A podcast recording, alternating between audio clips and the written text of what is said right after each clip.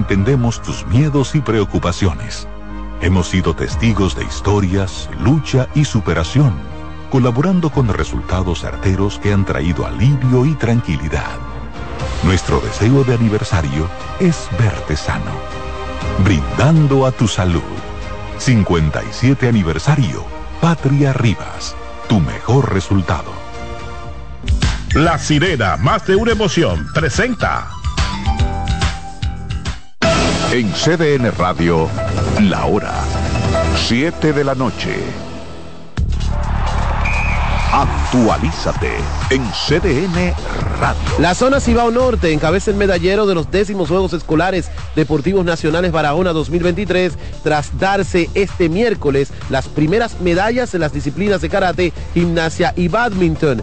La representación de Cibao Norte figura con 15 medallas, 5 de oro, igual cantidad de plata y 5 de bronce. Para más información visita nuestra página web cdndeportes.com.do. En CDN Radio Deportivas, Manuel Acevedo. Actualízate en CDN Radio. La información a tu alcance. La sirena, más de una emoción, presentó. Aviso, nuestros precios siempre bajos en miles de productos están aquí para quedarse. No hay prisa, tómate tu tiempo. Estarán aquí todos los días. Precios bajos todos los días. Resuelto. En La Sirena, más de una emoción. Bienvenidos a Buenas noches, Buena Suerte, un espacio abierto a conversaciones con las principales figuras de la política dominicana, analizando a profundidad temas de actualidad en su contexto histórico y perspectivas del futuro. Aquí comienza Buenas noches, Buena Suerte con Janessi Espinal.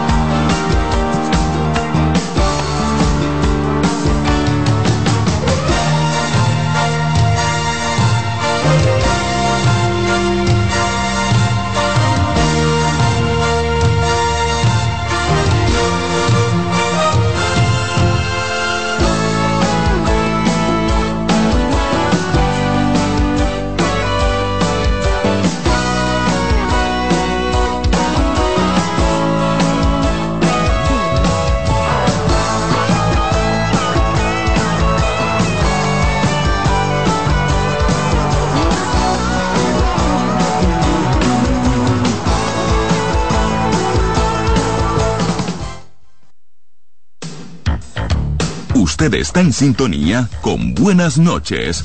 Buena suerte. Estás en sintonía con CDN Radio. 92.5 FM para el Gran Santo Domingo, zona sur y este. Y 89.9 FM para Punta Cana. Para Santiago y toda la zona norte en la 89.7 FM. CDN Radio. La información a tu alcance.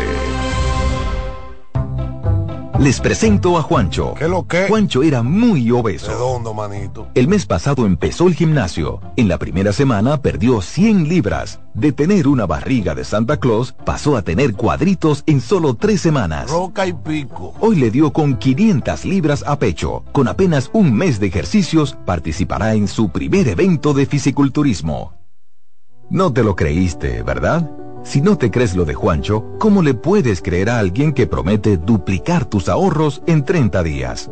Si ganarte el dinero es difícil, no lo arriesgues tan fácil. Confía tu dinero a entidades supervisadas. Más información en misioncentinela.com. Superintendencia de Bancos de la República Dominicana. Una ama de casa, una periodista, un reportero y un productor comparten la mesa para servirnos todas las informaciones y el entretenimiento que caben en el plato del día.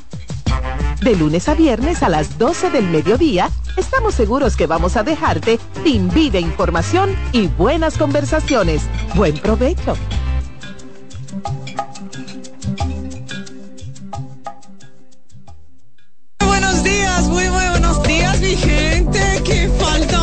Hacían, pero ya estoy aquí.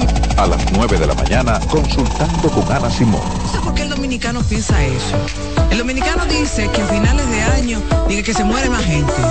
Consejos que mejoran y enriquecen la calidad de vida. Miren, los hijos perciben todo.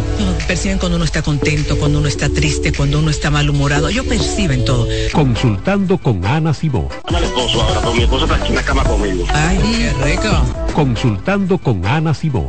Por CDN.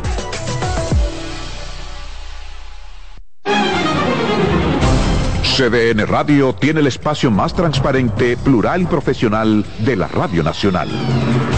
Cada día, los comunicadores más informados analizan el acontecer nacional en La Expresión de la Tarde. Un equipo de periodistas comprometidos a informarte con verticalidad y veracidad.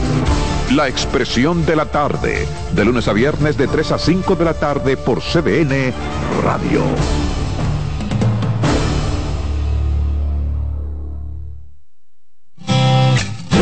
Con mucho más variedad.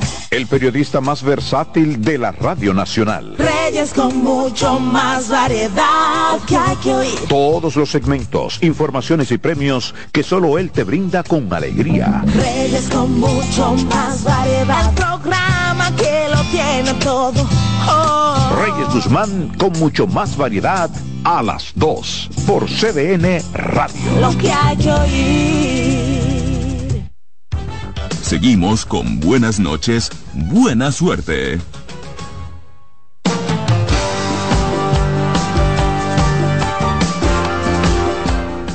Buenas noches y buena suerte en este jueves 8 es 9. 9 de noviembre, qué rápido está pasando el tiempo. Nosotros, por supuesto, que estamos felices como cada día de entrar en contacto con ustedes a través de CDN 92.5, la 89.7 para la zona norte del país y 89.9 desde Punta Cana. No importa en cuál lugar del planeta usted esté, cdnradio.com.do. Este, ay, está lloviendo mucho hoy.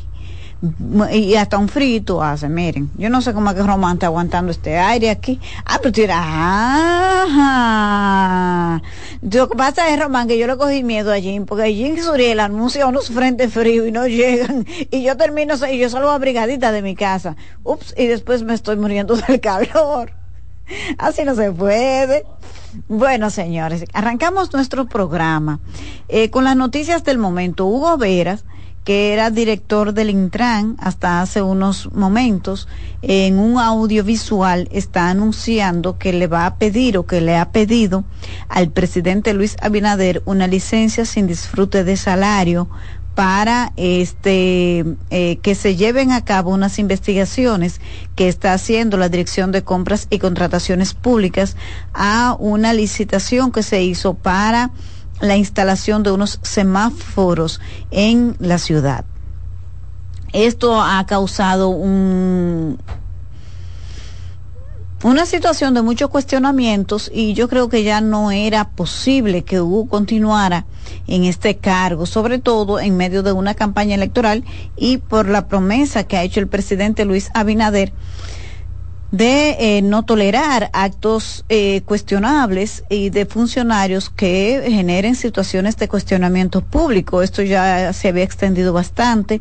Todos los días salían informaciones nuevas o salen informaciones nuevas que tienen que ver con irregularidades de esta empresa que eh, y las personas vinculadas a esta licitación. Entonces, eh, lamentablemente para el querido colega comunicador eh, Hugo Veras, eh, tuvo esta situación y ha tenido que dejar el cargo. Ustedes saben que esta misma semana el presidente Luis Abinader destituyó al director de Promipyme que cometió la indelicadeza de anunciar y decir con un, como que nada estaba pasando, que sí que él estaba organizando una rifa para recaudar fondos para la reelección del presidente de la República y que los empleados tenían que vender 100 boletos cada uno.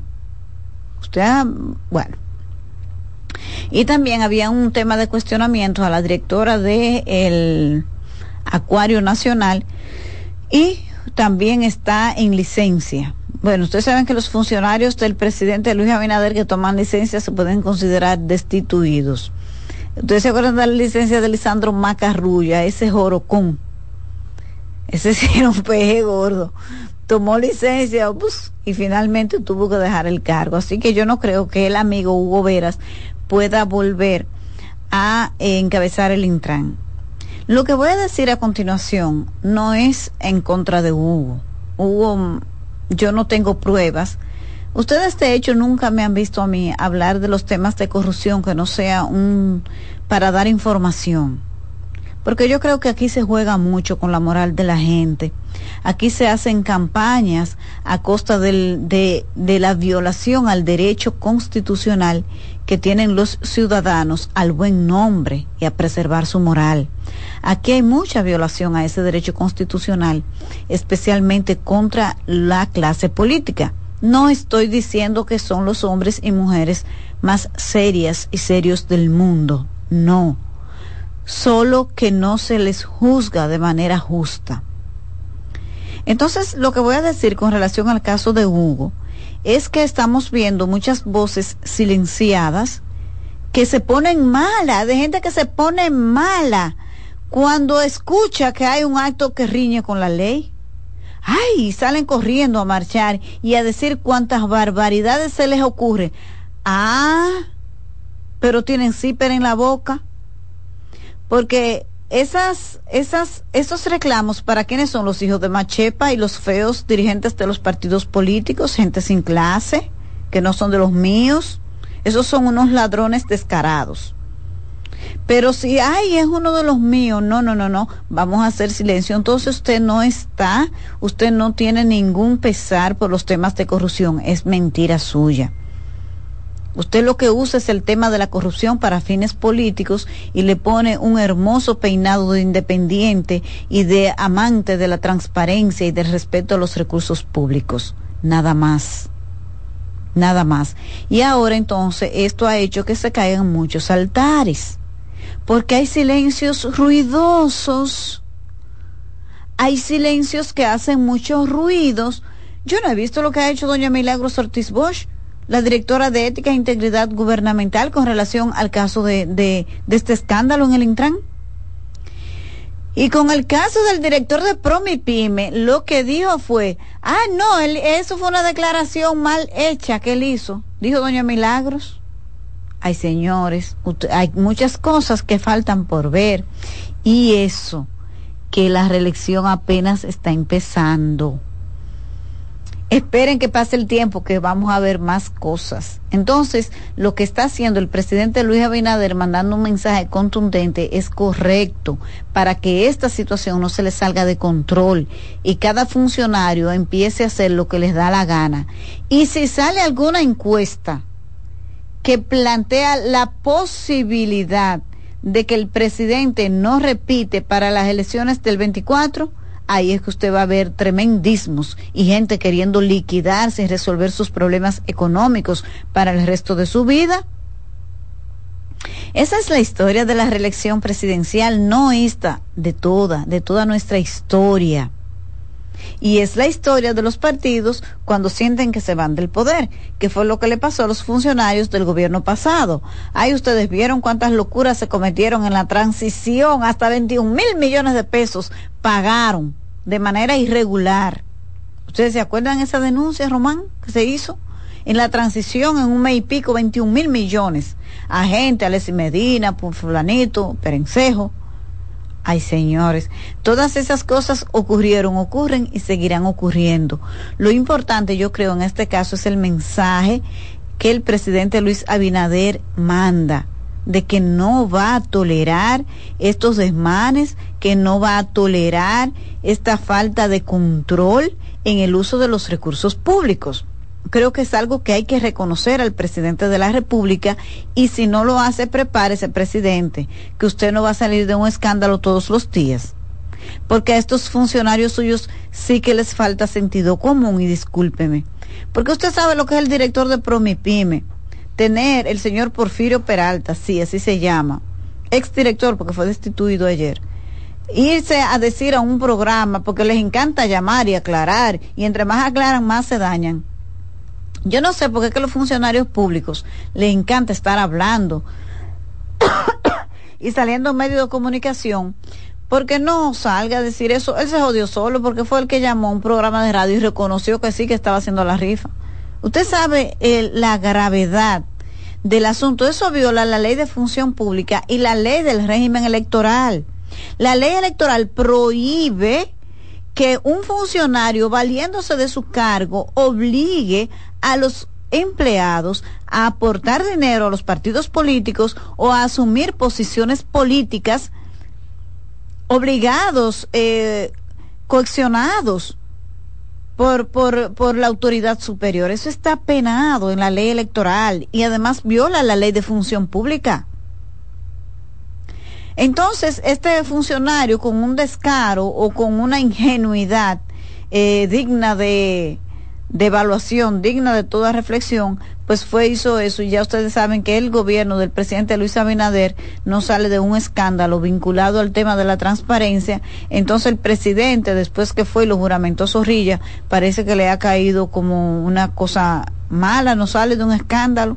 Ese juramento de Zorrilla le, no le cayó bien al presidente, no fue un buen inicio de campaña, pero esas cosas pasan, pasaron a otros proyectos reeleccionistas, recuerden esas notas de voz de Lucía Medina que se hicieron populares, yo me imagino que era Félix Bautista que la grababa, porque esas notas de, los discursos de Lucía Medina fueron todo un espectáculo en la campaña pasada del PLD. Por lo tanto, estas cosas ocurren, o sea, y los mandatarios lo que tienen que tener es la determinación para ponerle freno a estas locuras que se les ocurre a funcionarios con poco sentido común. Quería comentar eso y decirles que ahora las portadas por el 75 aniversario del periódico El Caribe están en la Universidad Autónoma de Santo Domingo pasen por allá a verlas. Bueno, señores, nosotros hemos tenido un trayecto impresionante presentando las portadas del 75 aniversario del periódico El Caribe en Santiago, en la Pucamama, en el Centro León, en la universidad, en Catesi, sí, en la universidad eh, abierta para adultos, guapa en la Pucamama de Santiago, en la sede de aquí de la capital y ahora estamos allá en la UAS, mi querida Universidad UAS que tanto amo y a, la que tanto le debemos. ¿Tú estudiaste allá, Román, en la UAS? No. Ay, que tú eres rico. Sí, que tú eres rico. Bueno, miren señores, para mañana ya es oficial, los partidos de la Liberación Dominicana, el PRD y la Fuerza del Pueblo han hecho una convocatoria oficial para presentar a las 11 de la mañana la extensión del acuerdo electoral de la Alianza Rescate RD para las elecciones del 2024 entonces, esta rueda de prensa se hará a las 11 de la mañana en el gran salón del Hotel Embajador. Eh, allá van a ir los, las principales autoridades de los partidos, excluyendo los candidatos presidenciales y los presidentes, pero participarán el secretario general del PLD y el secretario general de la Fuerza del Pueblo, supongo. En, anteriormente fue también Radamés Jiménez. Radamés Jiménez. No sé si volverá ahora, pero ahí está la comisión de alianza que encabeza Roberto Rosario, que integra Nicolás Calderón y Natanael Concepción y en el PLD eh, anunció que irá, la comisión la va a encabezar el secretario general Charlie Mariotti, la va y la integrarán el ex vicepresidente Jaime David Fernández Mirabal, Danilo Díaz, Rubén Bichara y Ramón Santos, que es el titular de la Secretaría de Asuntos Municipales. Bueno, ya la alianza es una realidad.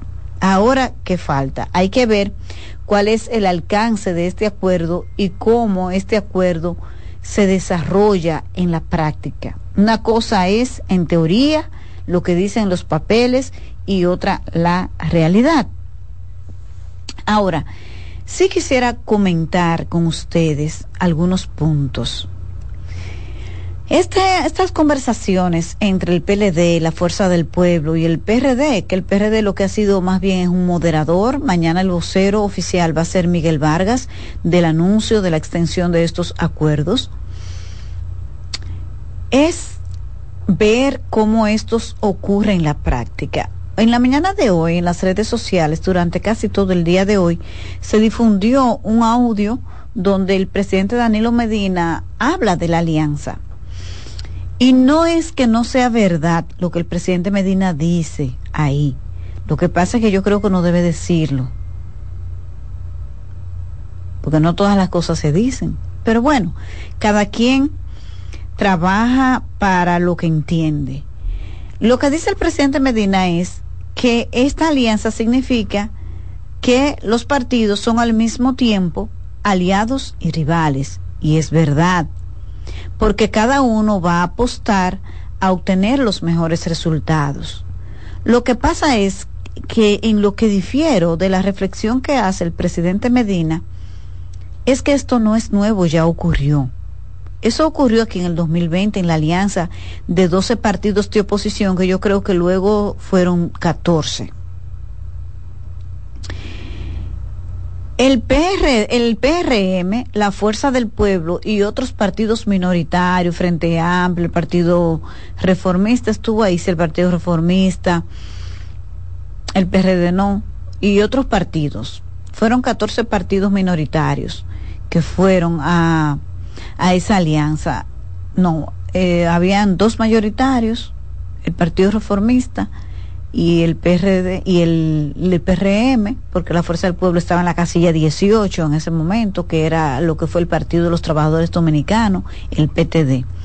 Y esa alianza se hizo con las mismas características de la alianza que se está haciendo ahora. O sea, esto no es nuevo. Que nos aliemos en lo congresual donde se pueda, en lo municipal donde se pueda y que llevemos candidaturas particulares. Eso ocurrió en el 2020 y nada más y nada menos que con Leonel Fernández como candidato del naciente partido Fuerza del Pueblo y con Luis Abinader como candidato del PRM. La contienda arrancó para que se presentara un escenario de segunda vuelta. Luis, cuando el PLD se dividió, marcaba un 35%. Solo la división del PLD le representó a Luis una, eh, un ganar 10 puntos.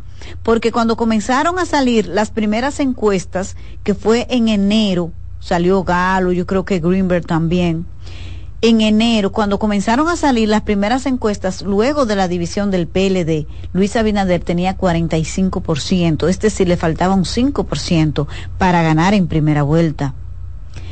El escenario era de segunda vuelta hasta febrero. Lo que definió la primera vuelta fue la suspensión de las elecciones de febrero porque la ola de protesta y la indignación que ese hecho generó en la población y la actitud errónea que el PLD asumió ante un acontecimiento de ese tipo disparó las posibilidades de triunfo de Luis Abinader y marcó desde ese momento un desenlace en primera vuelta. Por tanto, presidente Medina, esa experiencia está ahí, tan cerca y fresquita como en el 2020. Me parece que su temor es legítimo, porque lo que sucede y ya se evidencia en el escenario es que cuando dos partidos de oposición van con candidaturas presidenciales divididas, tiende a polarizarse y la balanza se inclina hacia el que tiene mayores posibilidades de triunfo. Hubo mucha gente que simpatizaba con Leonel Fernández en el 2020, pero el deseo de salir del PLD llevó a esa gente a votar por Luis Abinader. ¿Por qué? Porque querían salir del PLD y el camino más corto para salir del PLD era el PRM y Luis Abinader. Lo mismo va a ocurrir ahora y ahí es donde está el temor del presidente Medina, que es válido. Ya el escenario está definido, está polarizado entre Luis Abinader y Leonel Fernández. Pero Abel Martínez no es Leonel Fernández que logró con un partido en la casilla 18 sacar un 9%.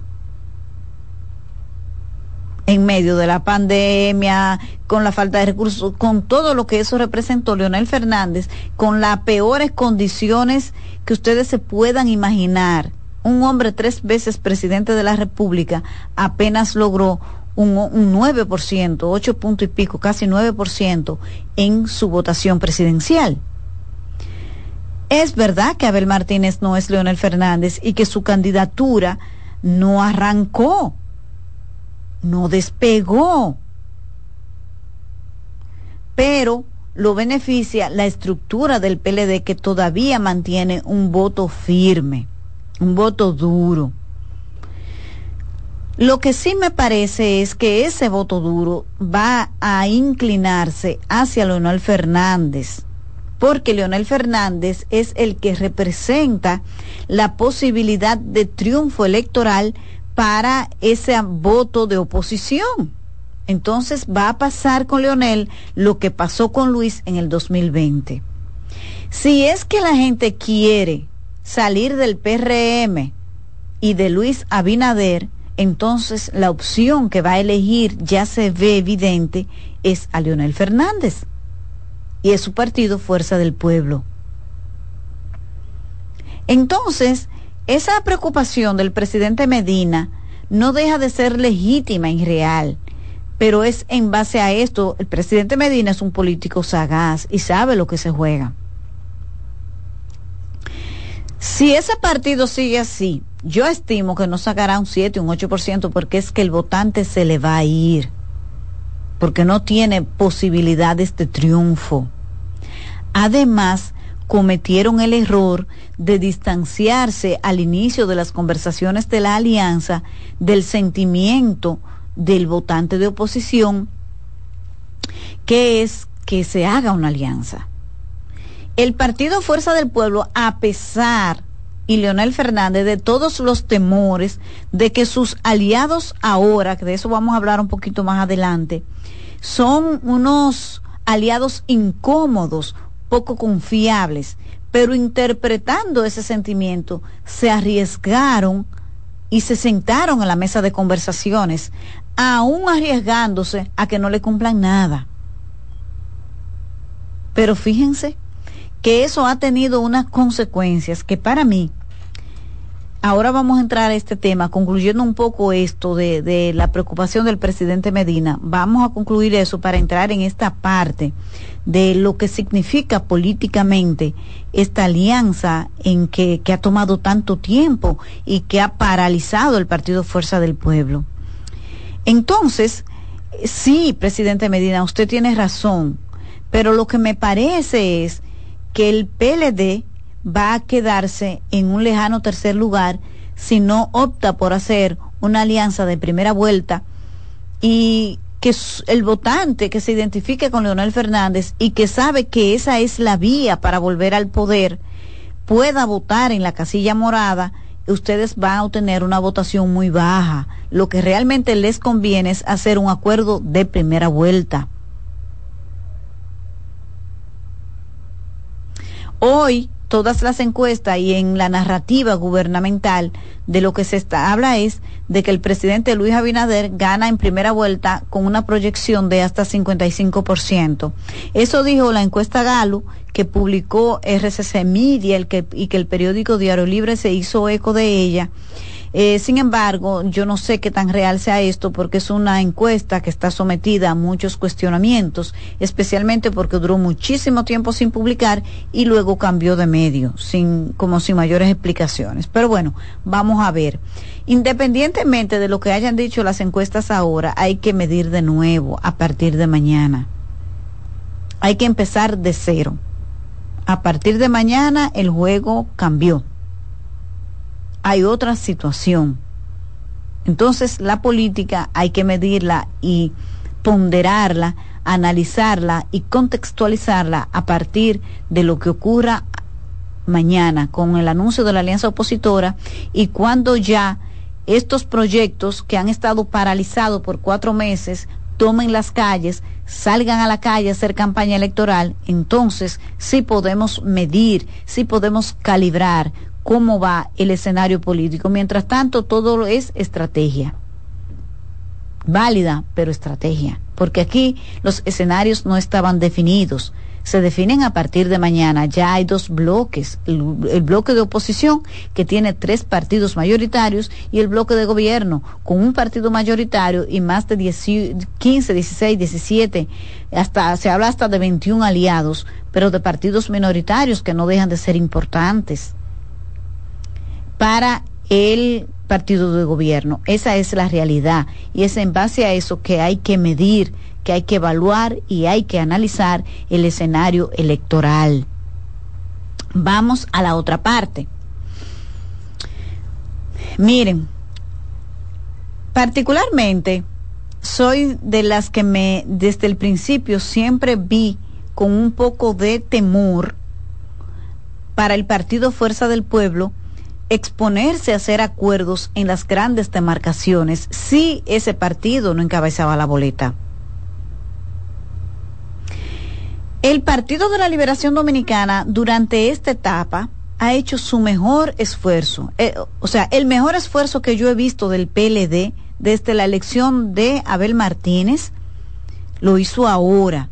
Después, en los últimos tres, cuatro meses, Danilo Medina en la calle, Abel con un discurso más eh, coherente, más estructurado y una participación menos eh, ruidosa que la que había tenido anteriormente. El PLD también con una estrategia, trabajando.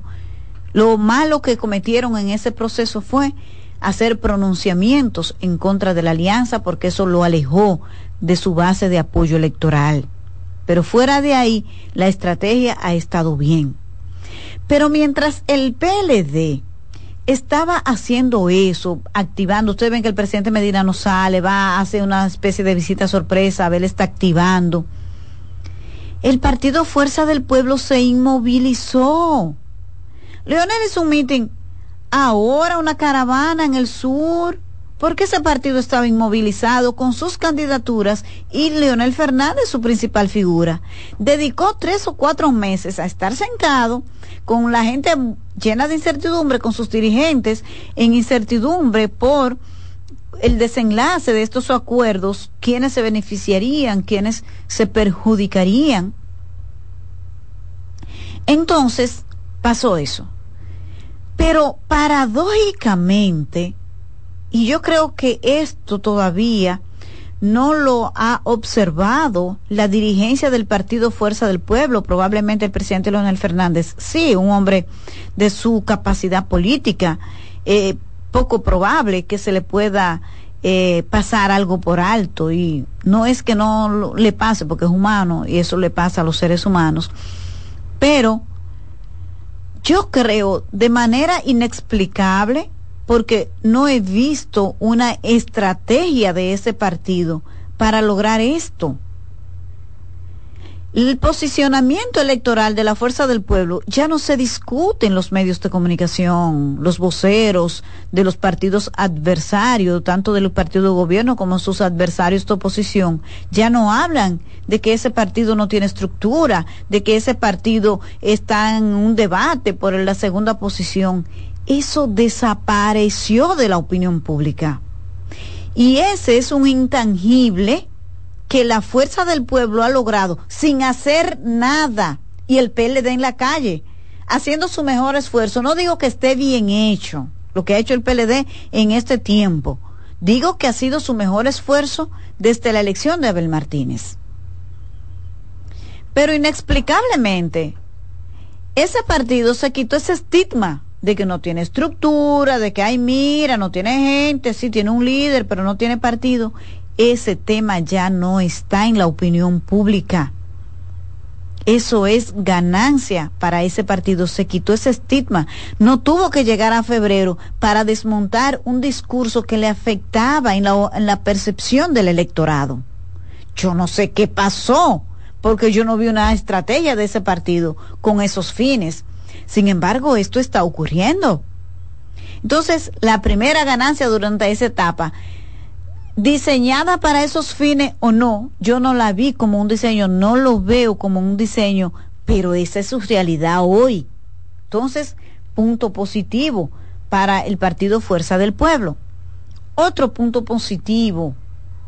O sea, porque eh, esto lo digo, porque la dirigencia de la Fuerza del Pueblo no puede ver el resultado de estos meses de conversaciones y de estos meses de y de lo que se haya logrado en alianza en términos cuantitativos, que cuántos saqué yo y cuántos candidatos llevas tú, ni siquiera las grandes demarcaciones. Les digo que fui la primera que vi con temor que ese partido pudiese cometer el error de ceder las grandes plazas. Pero el tiempo ha dicho que no, que ese partido no tiene que preocuparse por eso. No es que lo descuide y se siente. No es eso lo que estamos diciendo, no. Porque duraron cuatro, tres, tres, cuatro meses sentados haciendo nada con los dirigentes en un nivel de incertidumbre que da pena. Pero yo le fue bien en eso. ¿Están ahí los hechos? Entonces, no sé qué se logró y qué no se logró, no tengo los detalles y ya este no es momento para estar especulando que si fulano sí, perencejito no. Hay cosas que se saben como el Distrito Nacional, que es Domingo Contreras, que es Omar Fernández, que en Santo Domingo Este no hay alianza, que van divididos en el nivel municipal, que Santiago va a encabezar la alianza municipal el PLD con Víctor Fadul. Eso se sabe. Pero ¿quién lleva más candidaturas? Quién encabeza, quién no encabeza, eso no es tan relevante comparado con lo que ha logrado ese partido, que repito, no me parece que fue producto de una estrategia, sino de una realidad que no construyó ese partido. No es una realidad que ha construido la fuerza del pueblo, no. Entonces, el segundo intangible importante para esa organización es que Leonel Fernández tiene el apoyo del voto PLDista. Del voto PLDista que permanece en el Partido Morado, está hoy en más de un 90% con Leonel. Yo no sé a qué se debe tampoco, porque tampoco vi una estrategia diseñada para eso. Intuyo yo que la decisión de identificarse con la alianza, de apoyar la alianza, de impulsar la alianza y de tener un manejo adecuado del discurso con relación a cómo llegar al poder, de no mandar un mensaje de que no les importa que ganen o pierden porque su proyecto no es para ahora, porque ese fue el error de Abel y de Danilo, de irse a ver, irse en contra de la alianza porque él sabe que su que su tiempo no es el 24. Entonces, la masa le leyó a Abel en su, en su ser, en su forma de manejarse. Ah, no, pero no está trabajando para nosotros, él está trabajando para él. Leonel no. Leonel no ha enviado ese mensaje. Leonel, lo, el mensaje que le envió a ese votante que necesita para ganar es no, yo estoy aquí, para ustedes, vamos a ganar ahora en el 24. Oh, pero ese, ese, los PLDistas lo que están es loquitos por volver a poder, porque se acostumbraron a vivir pegado de la teta del Estado. Ellos no saben vivir si no es así, son 20 años. Entonces los de abajo, porque recibían su, su boroneo, como diría el, el, presidente Hipólito Mejía, y los de mando medio y alto, porque se acostumbraron a mandar, a sentirse todopoderosos y ahora se sienten que no son nadie. Por eso ustedes ven que hay tantos peledeístas que se van al PRM, porque se acostumbraron a vivir en el poder y del poder y para el poder y no se acostumbran a otra cosa. Entonces, los que prefieren el camino más corto van y se enganchan ahora en el PRM y otros se van para la fuerza del pueblo porque no ven en el PLD la posibilidad de ellos volver a su posición anterior de vivir, eh, ¿verdad?, del Estado, del poder. Entonces, Leonel Fernández, sin decir mucho, mandó un mensaje Sí, mandó el mensaje. Entonces, fíjense, señores, en esta etapa, esto se lo digo un poco a la dirigencia y a la militancia de la Fuerza del Pueblo, que quizás no interprete de manera adecuada lo que ha ocurrido aquí. Y repito, no me parece que esto sea producto de ninguna estrategia del Partido Verde. Yo creo que esto es producto de la realidad, porque la realidad siempre se impone. Siempre se impone. Entonces, conquistó Leonel el voto peledeísta y estoy segura que en lo adelante lo seguirá conquistando. Solamente escuchen lo que le dijo a los votantes en Asua en un meeting. Oh, qué bien. Veo las banderas moradas aquí, así llegamos más fácil al poder. ¿Eh? Esto facilita nuestra llegada al poder. Entonces, eso es acercamiento a ese voto que él sabe que necesita. Entonces, los intangibles que ganó el Partido Fuerza del Pueblo, se quitó el estigma de que no tiene estructura, de que va a luchar por una segunda posición, eso no existe. En nadie en este país ya discute eso. Leonel ganó la, el favor, la simpatía de su base de apoyo, que es el voto PLDista, que está tanto en la Fuerza del Pueblo como en el PLD, y logra mantener la alianza de oposición, que es lo que le, le facilita a él el triunfo. Fíjense que esos son todos valores intangibles. No se trata de que te llevo tanto candidato a alcalde, que tengo tal demarcación, que el PLD tiene 10 y yo tengo 20. No. Son intangibles que tienen un valor incalculable para o conquistar la gran corona, que es la presidencia de la República. Entonces tiene que manejarse este partido a su base, a su estructura, tiene que manejarlo con cuidado por los casos en que haya gente que no quede complacida con el tema de las candidaturas. Porque aquí hay gente que se mata por una boleta, aunque no saque dos. ¿Cómo es que dicen popularmente, Román? Yo no voy a decir eso. Que no sacan una. Dilo tú, yo no digo esas palabras. ¿Tú no lo dices? Ah, bueno, eso mismo que no sacan ni que una gata, yo no sé. hay gente que no gana ni en una junta de vecinos y quiere eh, tener una candidatura. Entonces, señores, y les repito, fuera de Leonel Fernández, de Roberto Rosario, de Radamés Jiménez, de Daniel Toribio, Joaquín Jerónimo, Franklin Almeida, Alburquerque, yo no creo que esto haya sido una estrategia diseñada del Partido Fuerza del Pueblo. No, esto es una realidad que le favorece, porque ese partido anda muy mal en materia de estrategia y de participación política. Ese partido tiene que revisarse y diseñar su estrategia de campaña de aquí a mayo, porque no anda bien.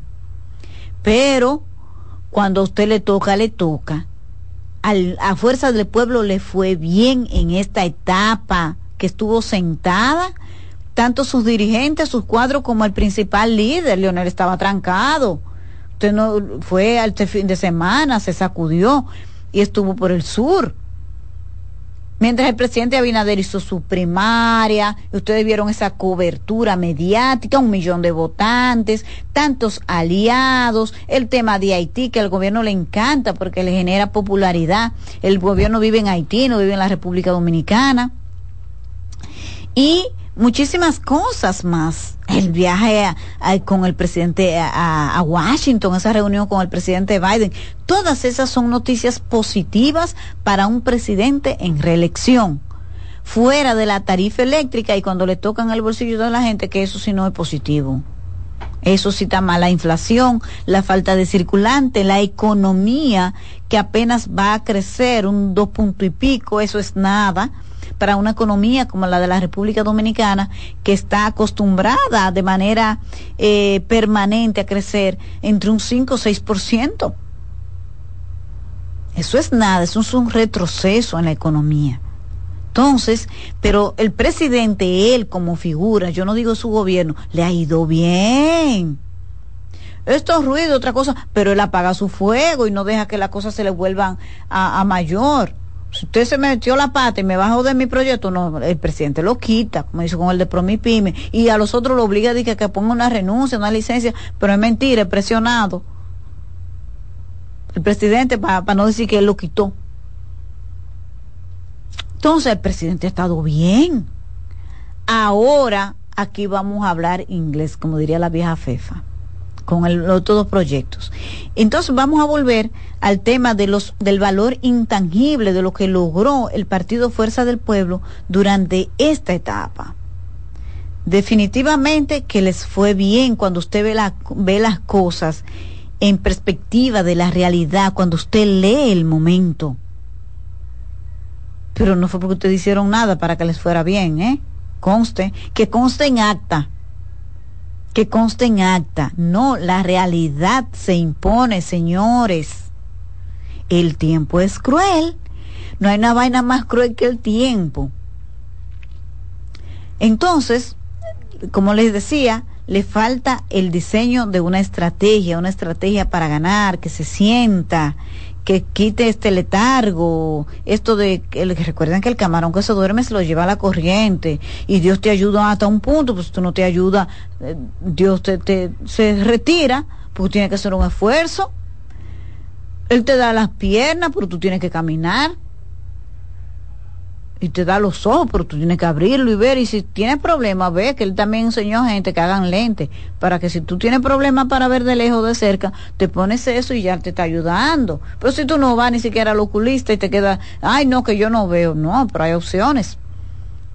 Entonces, ese partido tiene que sacudirse, pero de que ha logrado muchos, eh, muchas situaciones favorables que son valores intangibles pero que son determinantes para el éxito del proyecto presidencial de Leonel Fernández, eso no está en dudas. Tiene, se quitó el estigma de que no tiene estructura, de que está en una competencia por la segunda posición, eso no es verdad, ya eso nadie habla de eso. Se ganó Leonel el voto del PLD y ustedes van a ver que va a ir creciendo si no cometen errores ni se ponen a estar de loco viejo. Leonel no es un candidato que tienda a cometer errores, es un candidatazo y tiene a su favor el impacto positivo en materia de percepción de que hay una alianza y esa alianza a quien beneficia es a la candidatura de Leonel, porque esa candidatura es la que la gente ha identificado con la posibilidad de competir con la del presidente Luis Abinader. Y están así que fíjense que desde el gobierno tienen una campaña bestial en contra del candidato de la Fuerza del Pueblo, expresidente Leonel Fernández. Entonces, eso no es por nada. Eso ocurre porque se, se identifica aquí en esta candidatura nuestra amenaza. Nuestra amenaza es esta, vamos a atacarla. De eso se trata y es correcto políticamente. El tema es que la Fuerza del Pueblo y su grupo de estrategia, no sé quiénes serán, me dicen que tienen muchísimos asesores internacionales eh, de Washington, de Chicago y no sé cuánta gente es más, pero a veces no hay que ir tan lejos, señores, para hacer la cosa bien. A veces lo que se necesita es trabajar con mayor nivel de coordinación, poner el corazón en el proyecto, poner fe en el proyecto, no contaminarlo en el camino, no sigan contaminando su estrategia electoral, que la han contaminado bastante. Pero no todos los días está Santa María detrás de la puerta. ¿Ve?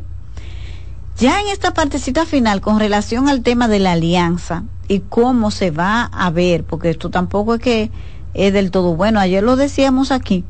Digo, es bueno, malo no es. Ahora tiene sus, tiene su cocorícamo, su coca, como diría el presidente Hipólito Mejía. Y es en la parte que tiene que ver con el manejo que tendrá el PLD, el presidente Danilo Medina y sus principales dirigentes, autoridades, con relación a este tema. ¿Qué tipo de aliados llevamos? Hay aliados que son incómodos,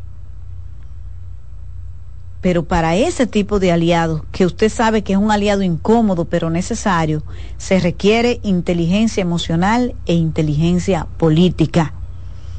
El modelo a seguir aquí con relación a eso se llama Luis Abinader. Luis ha tenido una paciencia, mayor, más paciencia que la de Job, para lidiar con Hipólito Mejía. Antes cuando estaban en la oposición y hasta en el gobierno. Y Luis ha dado cátedra de cómo usted lleva un enemigo incómodo que aunque sabemos que el presidente Luis Abinader y el presidente Hipólito Mejía tienen muy buenas relaciones personales, son amigos, sus hijos, todo, pero políticamente los intereses de Hipólito Mejía mientras eh, Luis Abinader estuvo en la oposición estaban en otra parte. Y él lo demostraba y hasta lo decía públicamente. Y ustedes vieron a Luis nunca en su vida, a Luis Abinader, reaccionar a las provocaciones de Hipólito. Nunca. Nunca. Yo sé de casos de dirigentes que cuando Carolina salió candidatas, candidata en el 2020 para la alcaldía del distrito, fueron donde Luis a decirle como qué vamos a hacer, porque vamos a poner una enemiga ahí. Y Luis le dijo, aquí nadie vota que no sea por nuestro partido. Oigan, el nivel de inteligencia política y emocional del presidente de la República, porque ustedes saben que en todos los proyectos hay locos. Y eso se hace aquí. Miren lo que le hicieron a Roberto Salcedo, Salcedo en el PLD. Y se lo hicieron también a Domingo Contreras. Eh, sí, Hipólito, y ustedes saben que Hipólito y Danilo son amigos, pana full. Y a Domingo lo vendieron, le, le quitaron los votos para beneficiar a la hija del amigo pana full del presidente Hipólito Mejía. Eso pasó y todo el mundo lo sabe. Y a Roberto Salcedo también. Entonces, un, un grupo de locos viejos en el PRM veían ese comportamiento y parece que fueron donde Luis a decirle como que sí, también ellos van a caer en eso. Y Luis la respuesta que le dio fue, nosotros vamos a votar todo por nuestro partido y por todos nuestros candidatos. Y a trabajar por nuestras candidaturas. Miren quién es presidente de la República cuando nadie pensó, porque aquí a Luis se le subestimó y todavía hay gente que le subestima. Qué tontos. Bien tontos son los que están subestimando la sagacidad y la inteligencia política del presidente Luis Abinader. No duerman de ese lado, que se van a estrellar y se van a dar bien duro. Luis Abinader ha demostrado una inteligencia política muy superior a la que cualquiera le asignó. Y está dispuesto a ganar la reelección. Es más, cuéstele lo que le cueste. Luis Abinader está trabajando para ganar, para reelegirse y con muchos votos. Especialmente a mis amiguitos de la Fuerza del Pueblo que se la pasan teorizando y que qué sé yo qué. El nicho que ustedes tienen es el disgusto de la gente por la inflación, el costo de la vida, ¿verdad? Y el tema de la subida de la tarifa eléctrica y los apagones, porque ni siquiera la inseguridad, porque si hubiese sido por inseguridad, el PLD no ganó una elección. La inseguridad siempre estaba en el primer punto, en, entre las preocupaciones de la gente, la inseguridad estaba por encima del costo de la vida. Ahora el costo de la vida sale a veces adelante, a veces la inseguridad. Pero si hubiese sido por el tema de la inseguridad, la gente no vota por el PLD. El tema de usted está en lo económico. Y la capacidad que tiene Leonel Fernández de ganar desde la oposición. Y ustedes lo están viendo. Óyeme, cuando yo vi este partido inmovilizado durante casi cuatro meses, yo digo, pero ¿qué está pasando aquí? Pero esta gente va a perder la elección sentada. Y cuando usted observa el panorama y analiza objetivamente lo que ha ocurrido durante estos tres, cuatro meses de debates en estas negociaciones con este partido sentado. Este partido ha salido fortalecido y ha ganado los intangibles que ya les mencioné. Con eso Leonel hace magia para ganar. Porque él sabe ganar desde la oposición. Es así que él ha ganado siempre. Solamente en el 2008 ganó la reelección. Pero Leonel en el 96 ganó desde la oposición y en el 2004 también. Él sabe hacer su asunto desde la oposición, no, no, necesita estar en poder y engancharse en el... No, él sabe cómo se gana desde la oposición, un, un político experimentado. Así que vamos a ver la idea es que a partir de mañana, ya con el cierre de la alianza, puede que quizás más adelante para el, el tema congresual se pueda ampliar para el tema senatorial, quizás para algunas diputaciones y quién sabe cómo vaya evolucionando el asunto, los partidos de oposición, en lugar de un acuerdo para segunda vuelta, hagan un acuerdo en primera vuelta entre febrero y marzo. Eso puede ocurrir, porque si no vale la pena irnos a la segunda vuelta, vamos a resolver el asunto en la primera vuelta. Si ya se ve inclinado, como está desde ahora, que, que el que el que va a, la principal candidatura opositora es la de Leonel Fernández y Leonel sigue esta, esta estrategia y la buena vibra de que la, la, la realidad le está favoreciendo, ustedes no están haciendo nada para que la realidad le favorezca, no, ustedes están sentados y el PLD entreteniendo. Lo que pasa es que ustedes saben que la mala fe no pare hembra. Ustedes ven. Entonces, hay que empezar. El escenario político cambia a partir de mañana, no solo por la alianza, porque lo de la alianza ya se sabía es hasta donde se pueda ampliar y cómo se va a ir variando el escenario electoral a partir de que todos estos proyectos ya estén en la calle, porque la Fuerza del Pueblo estuvo sentada durante casi cuatro meses. Nosotros terminamos nuestro programa por el día de hoy y nos encontramos de nuevo mañana en Buenas noches, buena suerte. Y hasta aquí, buenas noches, buena suerte, agradeciendo su sintonía y esperando contar con su audiencia a las 7 de la noche, cuando regresemos con otro invitado especial. Escuchas CDN Radio, 92.5 Santo Domingo Sur y Este, 89.9 Punta Cana y 89.7 toda la región norte. Bienvenidos a su programa Consultando con Ana Simón. Consultando con Ana Simón vuelve a CDN Canal 37. Nos sentimos muy agradecidos con CDN Televisión Canal 37 por darnos la oportunidad de nuevo de estar con ustedes, llegando a todas partes del país. Consultando con Ana Simón. De CDN Radio, ahora también por CDN Canal 37, de 9 a 11 de la mañana. CDN, el canal de noticias de los dominicanos. La NBA sigue en la casa del baloncesto y esta semana, sábado 4 de noviembre a las 9 de la noche, los Chicago Bulls enfrentan a los actuales campeones, Denver Nuggets de Nikola Jokic. Lunes 6 de noviembre a las 8.30 de la noche, Los Ángeles Lakers siguen en la ruta para enfrentar al Miami Heat. No te lo pierdas por CDN Deportes. Que ahora Leonardo y 60 mil dominicanos más tengan su título de propiedad, lo logramos juntos. Gobierno de la República Dominicana. Entérate de más logros en nuestra página web, juntos.do.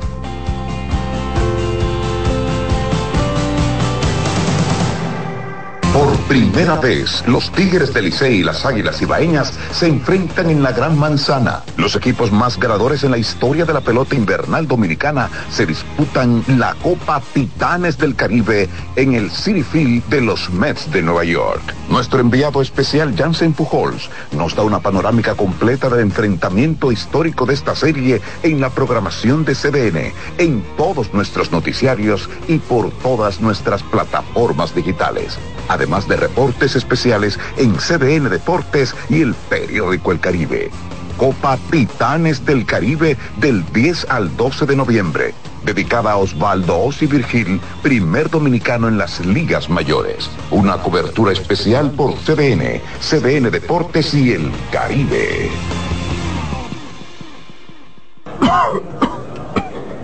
¿El doctor está? El doctor, pero esto es una farmacia. ¿El doctor de la tos? Ahora sí, tu cibrón. Tu cibrón inhibe el efecto toxígeno, desinflama el árbol bronquial, otros solo calman la tos. Tu cibrón llega donde los demás no pueden, eliminando por completo esa molestosa tos. Por eso todo el mundo lo conoce como el doctor de la tos. Pídelo en todas las farmacias. Este Feltrex. Si los síntomas persisten, consulte a su médico. Oye, es que siempre me han gustado las gorditas. Son más sabrosas y tienen mamacita para morder. Y ese quesito quemadito en el borde, increíble. Atrévete a probar nuestra gordita pan pizza con el más rico queso mozzarella y provolón y tu ingrediente favorito hasta el borde. Hoy pide gorditas de Domino's. En CDN Radio, la hora 8 de la noche.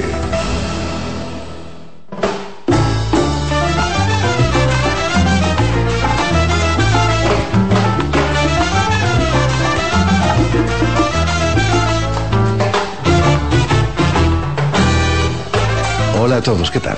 ¿Cómo están? Los que hemos nacido en cualquiera de las grandes ciudades del mundo sabemos perfectamente lo que es convivir con el ruido de las calles, la velocidad de sus autos y el ritmo trepidante que nos imponen. ¿Por qué seguimos viviendo en las grandes ciudades? Quizás porque nos ofrecen una amplia oferta cultural, conciertos, espectáculos y sobre todo arte. Eh, precisamente nuestro invitado de hoy, el músico peruano José Gallo, conjuga todo eso en el álbum más reciente de su banda de música electrónica, Teremin 4, con el título Art Noise más Speed, arte ruido más velocidad.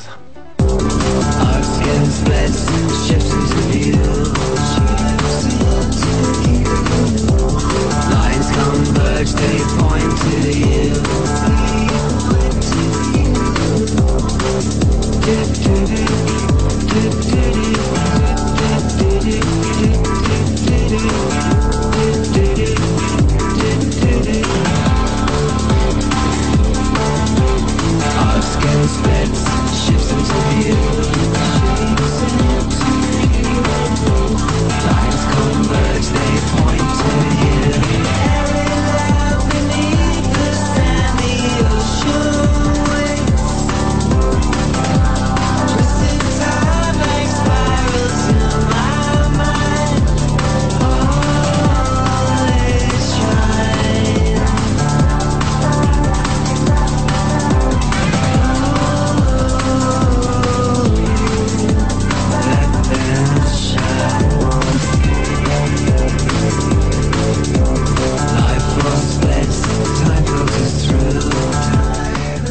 tardes, José. José Gallo. Bienvenido a Radio Francia Internacional. Gracias, Jordi. Encantado de estar por acá. El placer es nuestro. Imagino que, que Lima también es una ciudad llena de ruido, de, de, velocidad, pero también de arte, ¿no?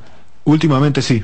Sí, ha crecido muchísimo y sí, como todas las grandes capitales se ha llenado de eso, ¿no? Mejor que, que, el ruido de los años 80 había bombas incluso en Lima, ¿no? Sí, bueno, eso, eso es un ruido más eh, no tan peligroso, ¿no? ¿Viviste esos años de la guerra? Sí, claro, yo era chico, era chico y los viví vívidamente, eh, vívidamente, disculpa por la por repetir, ¿no? Por la redundancia. Pero, pero sí. Eh, tus primeros pasos en la música, he leído que lo estás como baterista de una banda eh, que llevaba el, el, sugestivo nombre de Huelga de Hambre, ¿no? Eh, es difícil sobrevivir a seis años tocando en Huelga de Hambre. sí, así es. Me inicié como, como baterista. De hecho, antes yo había estudiado ya el piano. La batería fue mi segundo instrumento, pero esa fue la banda con la que hice una mayor carrera en el mundo del, del rock, ¿no? ¿Cómo era esa banda? ¿Era grunge? Que le... Era exactamente el estilo de los noventas, alternativo, grunge, ¿no? Íbamos a sacar un disco, hicimos algunas giras, una por Estados Unidos. Me salieron cosas bien bonitas. Y bueno, hasta ahora mantenemos la amistad, ¿no? Con los chicos de Huelga de Hambre y tocamos de vez en cuando, ¿no? Has dejado la Huelga de Hambre. Ah, parcialmente, sí, de vez en cuando regreso por unos días. Es cierto que bandas como Narcosis marcaron tu adolescencia. Así es, justamente hablando de los ochentas y la época del terrorismo, en la, esa época salió lo que es el rock subterráneo peruano, ¿no? Y Narcosis fue una de las bandas clave, y para mí fue, yo escuché esa banda y dije, tengo que hacer algo así, ¿no? Eh, y de ahí empecé a tocar, a hacer cosas, ¿no? Entonces fue una de las bandas con las que me inicié, ¿no? Narcosis. ¿Era difícil entonces ensayar? ¿Había algún garaje o alguna, algún eh, subterráneo? Eh, sí, bueno, el rock subterráneo era, era un rock el do it yourself, ¿no? De, de, Perú, ¿no? y ensayaban con lo que tuviesen, ¿no? Los instrumentos con la calidad que tuviesen y las grabaciones eran también de calidad muy baja, que ahora tienen un encanto, ¿no? Ahora tienen un encanto esas grabaciones. Y yo cuando me inicié a tocar también tenía una batería barata, ¿no? Con la guitarra, el distorsionador hecho a, ma- a este por un electrónico empírico, ¿no? Pero así nos iniciamos, ¿no? Y poco a poco uno va, va creciendo, ¿no? ¿Qué, qué es lo que te llevó a la música electrónica? Eres ingeniero de sonido, pero he leído también que, que eres un gran apasionado de las matemáticas. Sí, sí, bueno, de hecho, este, estudiar la música electrónica, porque cuando in- me inicié en la carrera de ingeniería de sonido, había un curso de historia, ¿no? Y ahí fue que me enganché, ¿no? Me encantó cómo se hacía la música electrónica, carrera de ingeniería de sonido, había un curso de historia, ¿no? Y ahí fue que me enganché, ¿no? Me encantó cómo se hacía la música electrónica en los años 20, las primeras aparatos electrónicos. León Termin. El León Termin le pusieron en Estados Unidos. El verdadero nombre es León Terjev, ¿no? En, en ruso. ¿No? ¿No?